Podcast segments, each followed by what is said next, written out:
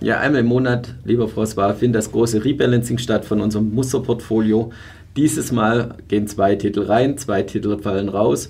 Wir starten sofort mit dem ersten Titel, SAP, große deutsche Softwarefirma. Richtig, es ist ein absoluter Topwert, aber erst eigentlich seit sechs Monaten. Warum? An der Börse, weil die Umsatzrenditen erstmals über die 20%-Marke steigen. Ja, und du sagtest schon, die Zahlen sehr gut. Du schaust die Kennzahlen auch immer sehr genau an.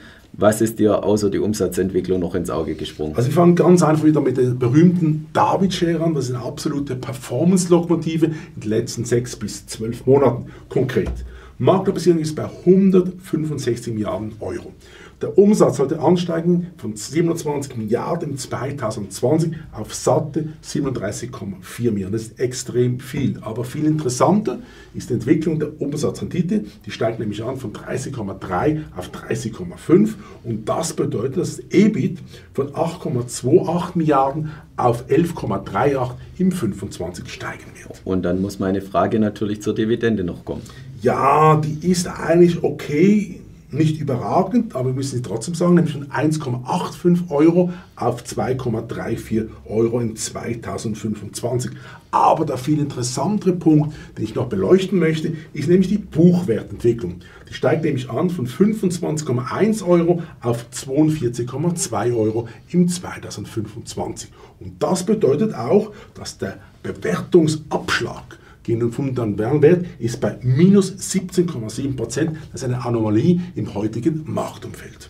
Ja, und die amerikanischen Tech-Werte dieses Jahr natürlich alle sensationell gelaufen. SAP hinkt eigentlich die letzten Jahre, wenn man es so ein bisschen verfolgt, immer etwas hinterher. Was ist der Grund? Warum konnte die SAP nicht so durchstarten wie eine Microsoft oder andere Titel? Also ich will ganz offen sagen, die SAP hat einen riesen Konkurrent gehabt in Amerika, das ist die Oracle. Die waren extrem gut positioniert und jetzt geht es langsam nach vorne mit der SAP. Das heißt, dass die Umsatzrenditen nach oben ansteigen werden. Bei den Amerikanern, ich denke dann Netflix, Lam Research oder Microsoft, die haben dann schon viel bessere Umsatzrendite gehabt über die letzten fünf bis sechs Jahre und konnten nicht das Umsatzwachstum massiv höher steigen wie eine SAP aufgrund der Konkurrenzsituation. Ja, dann waren die Probleme auch etwas ähm, hausgemacht. Also man sagt ja auch oft vielleicht zu spät auf die Cloud-Infrastruktur gesetzt. Oder glaubst du echt, das hat hauptsächlich mit den Konkurrenten zu tun?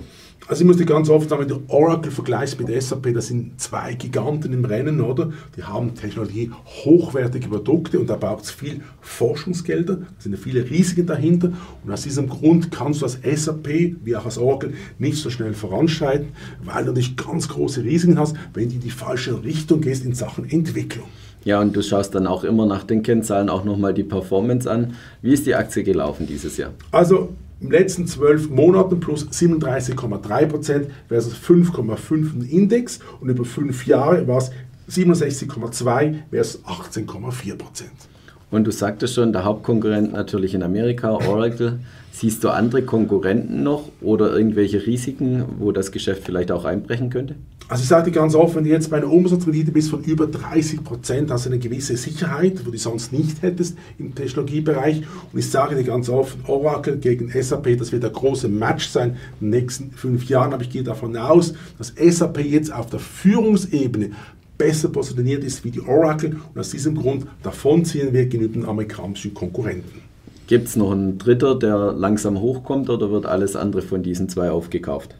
Also ich sage dir ganz offen, wenn du eine Maklerbesicherung hast von 165 Milliarden Euro, dann kannst du jedes Jahr ein Unternehmen mit 5 oder 6 Milliarden Euro locker einkaufen. Oder? Und ich glaube, die ganz anderen Konkurrenten, die du hast von SAP hat, das sind kleine Unternehmen in Japan, in Europa, in Amerika, die kannst du locker aufkaufen und hast in dem Sinne nicht so viele Konkurrenten, außer die Oracle im Marktumfeld. Ja, wir werden die Aktie weiter verfolgen, wie sie sich auch entwickelt die nächsten Wochen und Monate im Musterportfolio. Jetzt freue ich mich sehr, kommen wir zum zweiten Titel, der neu ins Musterportfolio kommt. Ich musste auch zuerst nachschauen, ist, denke ich, bei uns nicht so bekannt.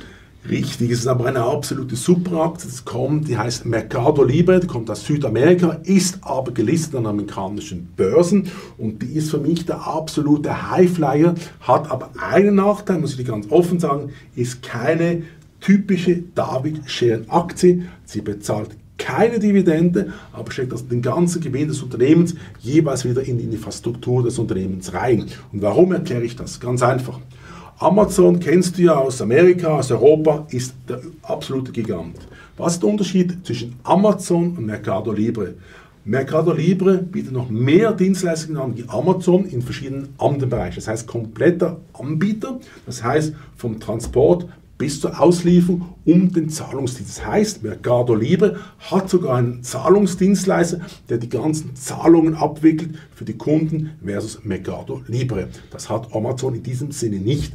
Der zweite Punkt, Mercado Libre hat eine eigene Flugzeugflotte und Transportflotte, die die Produkte ausliefert für die Kunden bis vor die Haustür. Das sind ganz neue Aktivitäten. Auch wenn jetzt Amazon eine eigene Flugzeugflotte auch aufbaut, muss sehen, dass Mercado Libre in diesem Bereich ganz weit fortgeschritten ist. Und aus diesem Grund macht diese Aktie extrem viel Sinn und Spaß. Und ich sage immer, Mercado Libre ist wie Glencoe auf der Commodity-Seite ist Mercado Libre im Buchbereich und Vertriebsnetz von tollen Produkten die absolute Nummer eins, nur aber in Südamerika. Ja, man kann es ja auch so ein bisschen noch mit eBay äh, zusätzlich vergleichen. Kleinanzeigeportale, wie du schon gesagt hast, in Südamerika, hauptsächlich Argentinien und auch Brasilien. Ja, wie groß ist die Firma denn? Also eigentlich auch schon richtig gigantisch. Warum? Im 2020 lag der Umbau bei 3,973 Milliarden Dollar und es sollte raufgehen, jetzt muss ich erstaunen, auf 21,179 Milliarden 2025. Die Umsatzrendite, das ist ein ganz wichtiger Entscheid, ist bei, von 3,21 geht es rauf auf 16,3 Prozent und das bedeutet, dass EBIT von 128 Millionen US-Dollar auf 3,46 Milliarden ansteigt. Ja, wo kommt das Umsatzwachstum denn her? Ja, das sind, das sind ganz neue Länder, die jetzt reinkommen in Südamerika. Man hat jetzt Brasilien gesagt, Mexiko und Peru kommt jetzt rein, Chile. Also du hast ganz viele neue Länder, die jetzt reinkommen in dieses ganze System und das macht das Unternehmen eigentlich fast unangreifbar. Die Frage, die du immer die stellst, kommen Konkurrenten rein? Ich sagte, nein. Die Firma ist so gut aufgestellt, dass sie überhaupt Konkurrenz bekommen kann in Südamerika. Ja, warum ist es so? Hält sich Amerika, also eBay und Amazon dort raus oder was ist der Grund? Oder kooperieren die Firmen? Also ich sagte ganz einfach, der einfache Grund, wie ich dir am Anfang erzählt habe, du hast einen sogenannten Komplettanbieter bei Mercado Libre. Das heißt vom Anfang bis zum Schluss. Von der Zahlung, Lieferung, Auswahl, Transport. Du hast alles in einem Package und das macht diese Firma eigentlich unangreifbar. Ja, und du schaust natürlich auch immer die Performance an. Wie ist die Aktie schon gelaufen dieses Jahr? Also ist brutal gelaufen. Die letzten zwölf Monate plus 73,6 Prozent versus 15,7 Prozent für den Index und über fünf Jahre plus 332 Prozent versus 73 Prozent für den Index. Das ist extrem, oder? Ja, und du sagtest schon, extremes Wachstum, vor allem auch Expansion in andere Länder in Südamerika. Ja, gibt es irgendwelche Risiken am Horizont? Also ganz offen gesagt, wenn jetzt Amazon das gleiche aufziehen möchte, dann gäbe es einen Preiskampf, aber ich glaube nicht, dass Amazon sich momentan auf Südamerika fokussiert, auch aus politischen Gründen. Da ist Amazon viel stärker jetzt dabei, in Europa, in England etwas aufzubauen. Und ich glaube konkret, dass Amazon momentan zu stark beschäftigt ist mit Amerika um hier seine Marktstellung auszubauen. Und darum glaube ich, ist Südamerika momentan nicht von Interesse für Amazon. Ja, wir werden den Titel auch weiter beobachten, neu in unserem Musterportfolio. Kommen wir noch zu einem Titel, der schon im Musterportfolio ist. Wir wollen ihn aber trotzdem heute auch kurz besprechen. Ähm, das ist BI Semiconductors. Gibt es da was Neues? Ja, also die Performance wird immer wie verrückter und immer wie besser. Und ich muss dir einfach ganz offen sagen, es ist eine perfekte David-Schere. Warum? Sie, sie gab sogar, zahlt sie sogar Dividende. Aber kommen wir zu den Zahlen. Die Marktbasierung ist erstmals bei 10 Milliarden Euro. Das ist eine Menge Holz.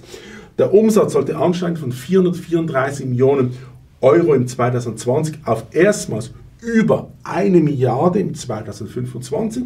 Der zweite Teil der David-Schere, Umsatzrendite steigt von 34,6% auf 44,0% im 25 und das EBIT sollte ansteigen von 150 Millionen Euro auf satte 460 Millionen im 2025. Ja, wer ist der große Gegenspieler? Es gibt eigentlich keine großen Gegenspieler für das Unternehmen. Ist eigentlich ein Winzling in diesem Bereich, ich sage im Technologiebereich, aber die Firma ist exzellent positioniert und kauft sich alle Nebenbuhler auf. Und das Unternehmen hat natürlich jetzt eine sensationelle Dividendenstory, da muss man auch sagen, soll darauf gehen von 1,7 Euro auf 4,18 im 25. Ja, und du sagtest schon eingangs eine absolute Perle, auch natürlich von der Performance. Ja, was hat sie dieses Jahr schon gemacht? Also ich muss dich einfach schon fast begeistern mit diesem Konzept dieser äh, David-Schere. Warum? Plus 16,9% über 90 Tage versus 0,6% von den Index. Das heißt, die David-Schere mit Dividende, wie du so immer fragst, die läuft eigentlich hervorragend, auch in einem speziell schwierigen Marktumfeld. Und über fünf Jahre ist es plus 678,8% versus 78,1% für den Index. Ja, auch diese Aktie werden wir weiter beobachten. Wir haben sie schon ab und zu besprochen und werden ich sie sicher auch in den nächsten Wochen wieder bei uns in der Show haben. Wir kommen noch ganz kurz zu den zwei Titeln, die aus dem Musterportfolio gefallen sind. Da deine kurze Einschätzung, warum das der Fall war. Zum einen nehmen wir Montclair raus und zum anderen Merck. Also ich fange zuerst mit Merck an. Das ist eine super Firma von der Technologie, die sie anbieten. Das ist ein Krebsmittel. Das Problem, das sie haben, ist ein ganz soll ich sagen, Spezielles. Warum? Sie haben dieses Wundermittel Keytruda, das steigt jedes Jahr in den Umsatzentwicklung. Man geht davon aus, dass bis ins Jahr 2028 Umsatz pro Jahr bei über 29 Milliarden US-Dollar zu liegen kommt. Wo ist das Problem? Die Patente laufen Ende 2028 aus. Und da ist das Problem. Was kommt dann? Kann die Konkurrenz dieses Produkt kopieren? Ja oder nein? Und du überlegst, du hast 28 Milliarden US-Dollar Umsatz nur in einem Jahr mit einem Produkt. Du dir das vorstellen? Es gibt weltweit kein medizinisches Produkt, das diese Erfolgsrate hat. Oder? Und jetzt ist natürlich die große Frage, was passiert? Kommt die Konkurrenz? Ja oder nein? Diese Ungewissheit gefällt mir nicht. Und aus diesem Grund habe ich gesagt, liebe Freunde, ihr habt eine sensationelle Performance gemacht mit Merck, aber jetzt habe ich einfach Angst, dass hier diese Erfolgsstory zu Ende kommt, nicht aufgrund der Produktequalität, sondern weil die Patente Jahr für Jahr abgebaut werden. Ja, und die zweite Aktie ist noch Montclair. Ja, Montclair hat in den letzten fünf Jahren einen exzellenten Lauf gehabt in der, an der Börse. Aber ich habe jetzt ehrlich gesagt ein bisschen Angst, dass es weitergeht, weil auch neue Konkurrenten auftreten im Markt und die sind einfach besser positioniert in meinen Augen. Und Montclair hat diesen Schwung nicht mehr so wie in der Vergangenheit. Auch die Expansion nach Asien ist nicht so erfolgreich, wie ich mir das angedacht habe. Aus diesem Grund sage ich, gute Performance mit Moncler für unsere Zuschauer und Zuschauer, aber nicht mehr Platz in unserem Musterportfolio, weil ja unser Musterportfolio extrem gut läuft momentan gegenüber der Konkurrenz und da macht es Spaß, wenn wir nicht in dem Sinn Titel haben, die nicht so überzeugen, wie wir das erwünscht haben. Ja, lieber François, hat wieder sehr viel Spaß gemacht heute Morgen mit dir. Und liebe Zuschauer, schauen Sie wieder bei uns vorbei, wenn es heißt Morning Call hier bei der BXWIS.